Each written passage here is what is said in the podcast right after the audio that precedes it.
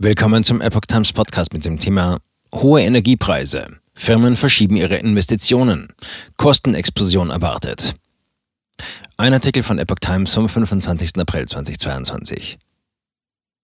Die Kostenexplosion bei Energie macht bereits heute vielen Unternehmen zu schaffen. Für die Kunden dürfte das vor allem auf steigende Preise hinauslaufen.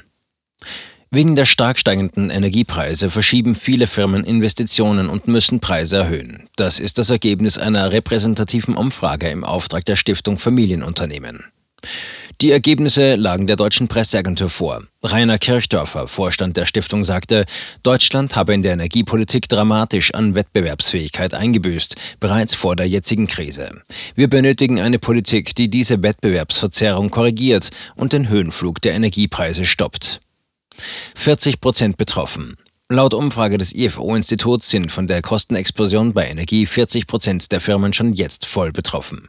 Da sich viele Unternehmen durch langfristige Lieferverträge abgesichert hätten, schlage der Preisanstieg nicht überall sofort durch. Ein Viertel der Unternehmen gab demnach an, die Hauptbelastung durch höhere Energiepreise im zweiten Halbjahr dieses Jahres zu erwarten.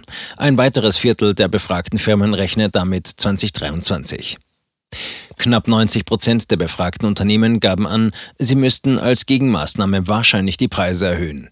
Drei Viertel wollen Investitionen in Energieeffizienz ausbauen.